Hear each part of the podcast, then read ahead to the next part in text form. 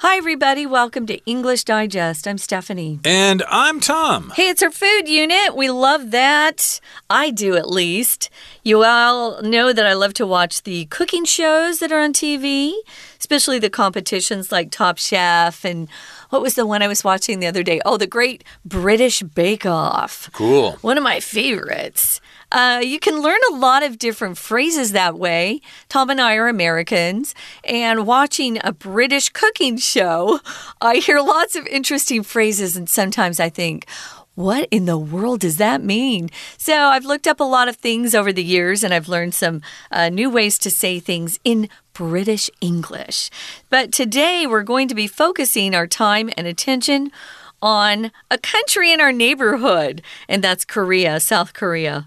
Exactly. And of course, if you're talking about Korea, uh, a major topic about Korea would be their food. You could talk about their culture as well, but uh, we're going to talk about their food because that's the way people mostly understand Korea here in Taiwan is by heading down to a local Korean restaurant and having some spicy Korean food. So, yes, indeed, you might be craving some colorful cuisine. Well, you should try Korean food. Let's find out what this is all about. Let's listen to today's lesson now, one time. Sit down at a table in any Korean restaurant or home, and you can surely predict what's coming. Inevitably, a colorful feast of wide ranging foods will appear, including tasty side dishes, soup, meat, rice, and more.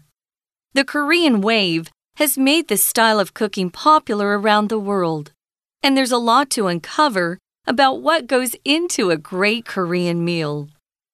The type of fine Korean dining that has garnered such widespread popularity is called hanjongshik. While a table covered in endless small dishes may seem like a highly traditional serving style, it likely came about more recently than you might expect. Some experts say it likely came about in the early 1900s during the Japanese occupation of Korea and became common after the end of the Korean War. Others, however, speculate that the concept of hanjongshik first emerged during the Chosun dynasty, which endured from the 14th to early 20th centuries. Either way, it mainly emphasized serving guests pre selected foods of a greater quantity than they could possibly finish. During the 1980s, hanjongshik evolved to imitate Western style fine dining, where sets of dishes were served in a certain order as a multi course meal. This also helped to cut down on the food waste that earlier methods of hanjongshik had generated. Much though hanjongshik has changed over time, one thing that remains the same is how massive the amount of food can be.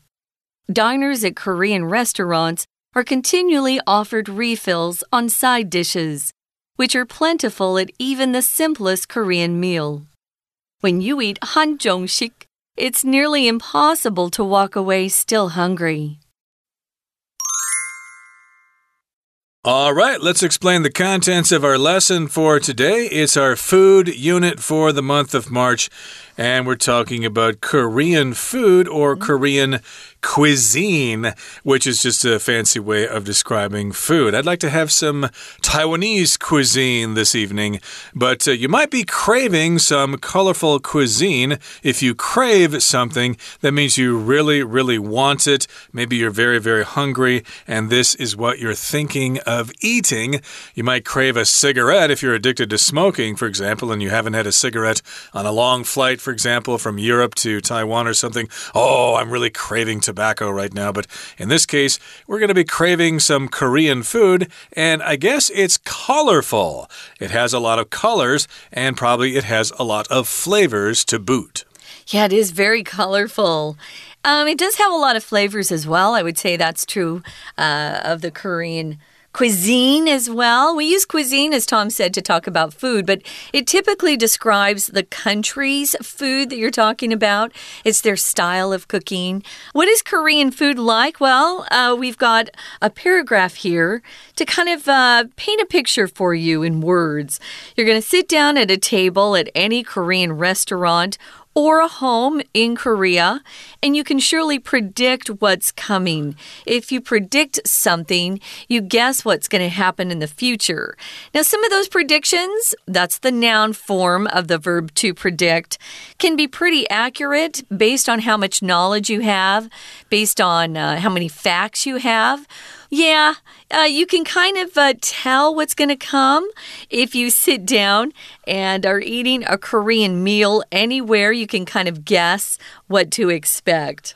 Uh, exactly. So, yes, indeed, you go to a Korean restaurant and you pretty much know what you're going to get unless you're unfamiliar with it. Inevitably, unavoidably, a colorful feast of wide ranging foods will appear, including tasty side dishes, soup, meat, rice, and more. Yes, indeed, that is one of the things. One of the things I like about Korean restaurants mm. is that they give you those little side dishes uh -huh. and they keep refilling them for oh. you if you oh. eat them all. So, my goodness, uh, you can certainly have a, a good meal if you go to a Korean restaurant. And if you have a special meal uh, for a special occasion, we will call it a feast, but it could also be uh, during regular times. But we would use this word to describe a real special meal, perhaps a meal in which you're having some food you've never had before and there's a lot of it. Um, if you're just served a couple of uh, dishes, it's not a feast. It has to be uh, plentiful. So you've got a lot of different kinds and a lot of food. It's a very large meal.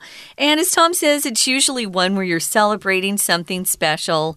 So it's colorful. Uh, they've got different types of foods with uh, lots of different colors in them. And it's a wide ranging uh, array of food, you could say. It includes those tasty side dishes.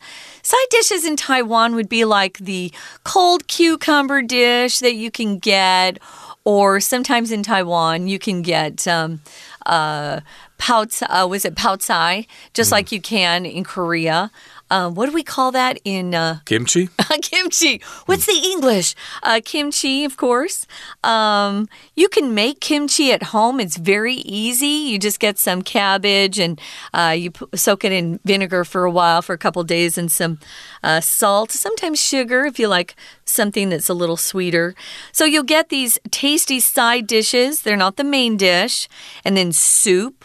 Their soups are pretty good. And then meat, rice, and more, uh, probably including some type of dessert. Now, Korea, especially South Korea, has been very good about exporting their culture all over the world with K pop bands yeah. and Korean soap operas. And we call this the Korean wave, in which things from Korea become popular all over the world. And so, therefore, it's no surprise that Korean cooking has become popular around the world as well. And there's a lot to uncover about what goes into a great Korean meal. So, just like any kind of cuisine, you can learn a lot about it. It's going to be quite uh, complex and you could study it for years. So, indeed, if you're trying to discover some new information about something, you can use the verb to uncover or to reveal, uh, to learn about something that was secret before. So, yes, indeed, we'll try to do our best here to describe Korean food to you. Although we're Americans, it would probably be best to hear from Koreans themselves, but uh, bear with us. Or someone who has lived there for a long time. Uh, moving on to the second paragraph, uh, the type of fine Korean dining that has garnered such widespread popularity is what we're talking about today, and that's the Hanjongshik uh, we're not Korean speakers, so forgive our uh, pronunciation there. We're trying. Hey, if you use this term fine dining, it does not include places like McDonald's and Burger King, that would not be fine dining. That's fast food. Uh, there's kind of the the in between uh, style where it's not fast food and it's not fine dining. It's a sit down restaurant, but it's not too expensive. Fine dining costs some money and you usually have to make a reservation uh, if you want to get in. I don't know. Lately, uh, restaurants are pretty free. You can go, but uh, yeah, fine dining is quite expensive. I would say that foodie types like to go there. If you're a foodie, you like to try uh, very expensive food, uh, very unique dishes. Uh, you like to find uh, the best chefs out there in the world. Well, we're talking about a fine dining that is coming from Korea that's called this Hanjongshik, and it's garnered widespread popularity. To garner something just means to um, gain it, to collect it. You've achieved it somehow. You garner respect by doing a good job, for example. Uh, exactly, and uh, here's a description of it. While a table covered in endless small dishes may seem like a highly traditional serving style, it likely came about more recently than you might expect. So, yes, indeed, Korea is an old country. It's been around for thousands of years. So, you might expect that their cuisine has been around for thousands of years as well. And so, you look at this dish or whatever, Hangjong-sik, and you think, well, it's probably been around for thousands of years, but it's actually fairly recent, mm according to our information here. Some experts say it likely came about in the early 1900s during the Japanese occupation of Korea and became common after the end of the Korean War. So, people who have studied this have determined that it probably came about or probably started in the early 1900s, uh, which, of course, was the beginning of the 20th century. And at the time, Korea was occupied by Japan. So, we talk about the Japanese occupation of Korea, just like uh, we have the uh, Japanese occupation of Taiwan from 1895 to 1945. And of course, Japan was in Korea as well. And of course, if the country invades the country and takes over, then we're saying it's being occupied by another country. Japan was occupied by the United States after World War II, for example. That's right. So others, however, speculate that the concept of Hanjongshik first emerged during the Chosun dynasty. Uh, that's a dynasty from Korea, of course, and it lasted from the 14th to the early 20th centuries. So it sounds like uh, it's still ongoing there. Now, if you speculate, that's a verb from our vocabulary list. It just means you're making a guess about the nature of something or its identity or even about what might happen in a particular situation. You speculate. Uh, you don't know. It's kind of like guessing as well. Uh, speculate, predict. Uh, speculate has more of a feeling that you're really kind of guessing. Um, and people love to speculate about things, you know. Uh, maybe you have a new a neighbor neighbor moving in, and you speculate about who they might be. Oh, do they have some cute boys that we might date? Or are they going going to be uh, fun neighbors that will uh, be good friends of ours in the future. You can speculate about everything. You can also speculate financially in the stock market uh, or if you buy property. You're speculating because you're buying something in the hopes that in the future uh, you'll have a profit return from that uh, that particular purchase. Yeah, it's kind of like gambling, of course. When you mm. buy stocks, of course, you never know if the price is going to go up or down. But uh, we've got two different theories here about this particular dish. Of course, some people think it's uh, pretty young, it comes from the 1900s. And the other uh, school of thought on this uh, says it came from the Chosun dynasty, which was much earlier. And uh, we'll continue talking about this topic in just a couple of seconds. Let's take a break now and listen to our Chinese teacher. Hello everyone，我是派老师。今天讲解的是三月二十三号 Unit Fourteen Craving some colorful cuisine. Try Korean food. 第一天的课程，这个单元介绍的是韩国美食。台湾真的是美食天堂，除了我们自己本国的食物，也可以吃到世界各地的异国美食。不晓得大家吃过哪些韩国美食？是韩式烤肉还是石锅拌饭？好。老师，赶快讲解重点。大家听完课可以赶快到附近的韩国餐厅大快朵颐。好，那我们现在一起看第一段，请同学注意到第二个句子。那如果你到了韩国餐厅的话呢，inevitably 无可避免的，那就是一定会看到这样的景象：a colorful feast of wide-ranging foods。好，这句话是什么意思啊？就是会上满一桌有各种食物，而且五彩缤纷的美食盛宴。这个 feast 那当然就是美食盛宴啦。那包括什么呢？Tasty side dishes 配菜、小菜，然后还有汤品 soup。等等，再来，请同学看到第三个句子，这里呢，他就讲到说，There's a lot to uncover about what goes into a great Korean meal。好，所以不要只看到表面现象，好像说哦，韩流呢促进了这个韩国的美食席卷席卷全球。其实啊，这些食物背后都有一些故事可说的。OK，There's a lot to uncover，有很多带我们去发掘的 uncover。值得我们去发掘。好，再来，请看到第二段。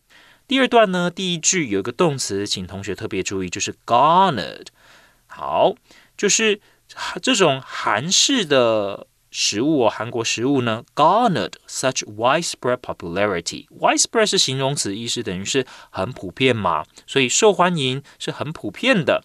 动词用的是 garner。garner 这个字呢，其实就是汇集、收集的意思。那呃，我们也可以说得到啦。嗯，它其实呢有很多的支持嘛，哈。那另外要请同学特别注意的是，其实 garner 后面很常加的搭配的名词是 garnered a lot of support，获得了很多的支持。那再来，请看到第二句，while the table covered in endless small dishes。那这边的 covered in，那当然呢是一个。有省略掉关系代名词的关系子句啦，好，那就是这个桌子它怎么样呢？满满的都是小菜，covered in endless small dishes，非常多，一眼看不尽。那再来，为什么会有这样子的吃的方法呢？下面文章就讲到，哦，有两种说法。这个关于韩定时兴起的年代呢，是有两种说法的。Some experts say. It likely came about，这个 came about，它就是产生、兴起哦。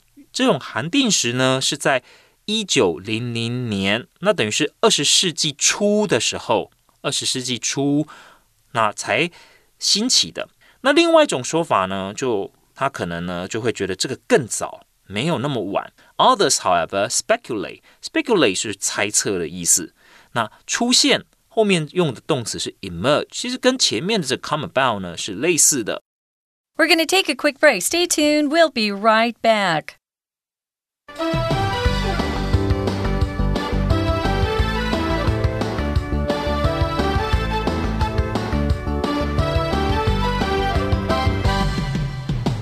Welcome back, guys. We're talking about a Korean cuisine. Do you crave it? And are you craving something colorful and tasty? You might want to try some Korean food. We're talking about a particular type of cuisine, though. It's called Hanjongshik in Korea.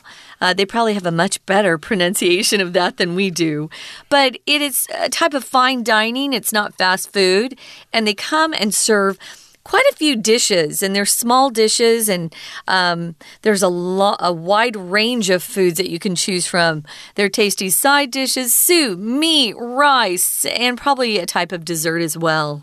Okay, so let's continue here. It says either way, whether it came from the early 20th century or from the Joseon dynasty, it mainly emphasized serving guests pre selected foods of a greater quantity than they could possibly finish. I remember attending wedding banquets here in Taiwan, and mm. my goodness, there was course after course after course, and I didn't want to be rude and not try to eat the food, but uh, my goodness, I was just stuffed to the gills. Yeah. Couldn't fit anymore. And uh, indeed, that's what happened with this dish. Uh, yeah, they would give them a greater quantity than they could finish. I guess that's a way of the uh, for the uh, guest or the host rather to say, "Hey, I can provide you, my dear guest, with lots and lots of food that you can't possibly finish." I think people love to do that at the wedding feast. Um, I felt the same way. Sometimes I'm like, are you kidding me? There's another course? Uh, I'm so full. Tom used a fun phrase just a minute ago stuffed to the gills. Uh, fish have gills, uh, they're on the sides of their, uh, their fins, right? That's where they kind of breathe. Um, if you're stuffed to the gills, we just use this as a phrase to mean you are really full. You've had as much food as you possibly can stuff in. Um, and it's often that way if you're at a feast, especially a wedding uh, banquet where there are lots of different dishes. Well, these guys would pre select foods in Korea. So it wasn't like you were given a menu and then the guests would pick which dishes they wanted to order or to eat. Nope, they were pre selected. So the host would select which dishes they would give to them. And they'd always bring out so much more than people could eat.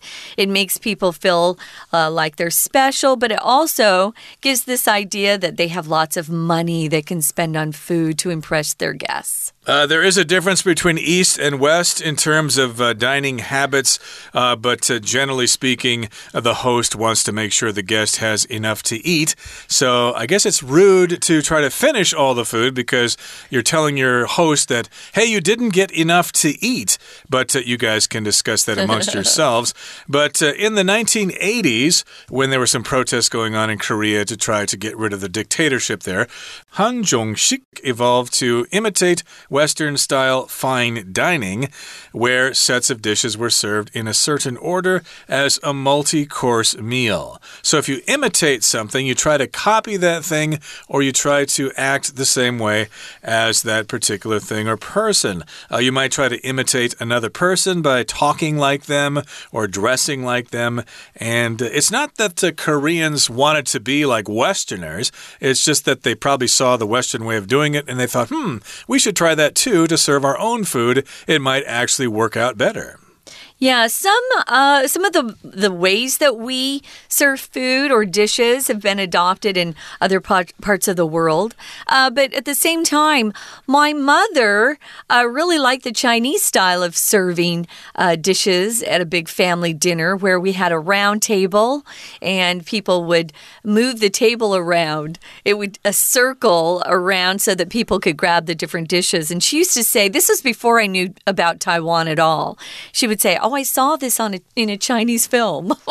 Okay. So yeah, we we share different uh, customs sometimes from culture to culture, and that's one that uh, they decided to adopt from the West is to have sets of dishes that were served in a certain order and have a multi multi or multi they're both correct pronunciations guys multi course meal multi course meal this helped cut down on food waste you don't want to waste food and uh, that was part of the problem with the earlier methods of Han Jong-sik had generated. To generate something just means to produce something. Right. So, of course, in uh, fine European dining, you have many courses. Mm -hmm. uh, in American, you only have maybe two or three. Like, here's your salad, here's your soup, here's the main course, and now you can have dessert. So, they. Uh, made uh, this uh, have some sort of process here in which food was served in courses. And uh, that also helps to cut down on the food waste that mm. earlier methods of Han Jong-sik had generated. Now, moving on to the final paragraph here, it says, Much though Han Jong-sik has changed over time, one thing that remains the same is how massive the amount of food can be. So, yes, it has changed over the years, but one thing that is the same, one thing that remains the same, is that you have a massive amount of food when you eat. Something's massive when you have a large quantity or large amount of that thing, okay? So, maybe uh, back in, what was it, 1999, there was a massive earthquake here in Taiwan where a lot of people died and there was a lot of damage. But in this particular case, we're talking about a huge amount of food. It's massive. So, of course, if you have such a meal, you can expect to be more full than you've ever been in your life. Massive amount. Yeah, gigantic amount. So, diners at Korean restaurants are continually offered refills on side dishes. Now, if you go to the States, they offer refills on drinks. That's where we get refills. Or maybe if you're at a Mexican restaurant in the States, you'll get a refill on chips, mm. on corn chips. But uh, they offer refills on side dishes, which are plentiful. Uh, continually, here's one of our words. It can mean without ceasing, without stopping continually. It can also mean just at regular intervals as kind of like a habit, continually. So they might come out every few minutes, maybe every 10 minutes, and say, Would you like a refill? Would you like a refill? And maybe they're free. Those are the best kinds of refills. Right, they're plentiful and they are side dishes. Uh, you're probably familiar with this kind of food if you've gone to a Korean restaurant before. Mm. And when you eat hanjongshik, it's nearly impossible to walk away still hungry. So avoid a Korean restaurant or avoid being invited to a Korean person's home if you're on a diet because you certainly will not lose weight this way. No. On the other hand, I guess it's once it's fun once in a while sure. to enjoy these sorts of things and uh, learn about food from different cultures and countries. Okay, that brings us to the end of our discussion for today. Let's turn things over now to our Chinese teacher. 好，我们接着把第二段的句子看完，看到哦第五个句子这里哦，那不论是哪一种啦，什么时候兴起的，这种韩定食，它其实强调的是什么呢？Serving guests pre-selected foods of a great quantity。所以原来啊，这些菜不是客人呢啊看着菜单一一的去挑的，是原本就预定好了。OK，pre-selected foods of a great quantity，重点是量都很多。OK，那量多到什么程度呢？Greater than guests could possibly finish，比这些宾客的食量哦，能吃得下的还要多。 好，再来，我们看到下面哦，下面第六个句子这里，他就讲到说，一九八零年代韩地时就有所演变，所以我们用动词用 evolve to，就诶，原来韩定时开始去学西方的这种吃法。效法西式比较精致的餐饮，把成套的菜肴呢，会按照一定的顺序做成多道餐点来分开上菜。好，那再来这么做，其实还有一个好处：cut down on the food waste。cut down on 就是减少。那有时候呢，我们也会看到 cut back，cut back on。那这个也是很常看到，它会减少呢这个食物的浪费。再来呢，第三段的第一句，这是老师在前面的单元有介绍过的一个特殊句型，也就是关于 though 它的倒装，它会把形容词或副词放在最前面。Much though 哦，就讲到这个韩定时呢，它虽然随着时间的改变，它自己也演变了很多，变化很多。那 much 在这里当然就是副词哦，它放到最前面去。再次提醒大家，though 可以，as。as 也可以，但 although 是没有这样子倒装句型的哦。好，那后面呢，持续的讲到说，不论再怎么变啦，这个韩定时还有一个特点是没有变的，就是量都非常的多。那很多呢，韩国餐厅都会让客人呢可以再续 refills on one on side dishes，小菜可以吃到饱的意思了。那你想要再去拿，还可以再吃。好，那以上呢就是我们针对韩定食和韩国料理第一天课程的讲解，谢谢大家。Well, that's it, guys. We hope you all get a chance to go out this year and try some uh, Korean food. Of course, we want you to focus on the fine dining aspect. So see if you can find a really nice restaurant. I'm sure there are plenty here in Taipei and in Kaohsiung. Even in Taichung, I bet there are lovely restaurants that serve delicious Korean food. We hope you'll find one. For English Digest, I'm Stephanie. And I'm Tom. Goodbye. Bye bye.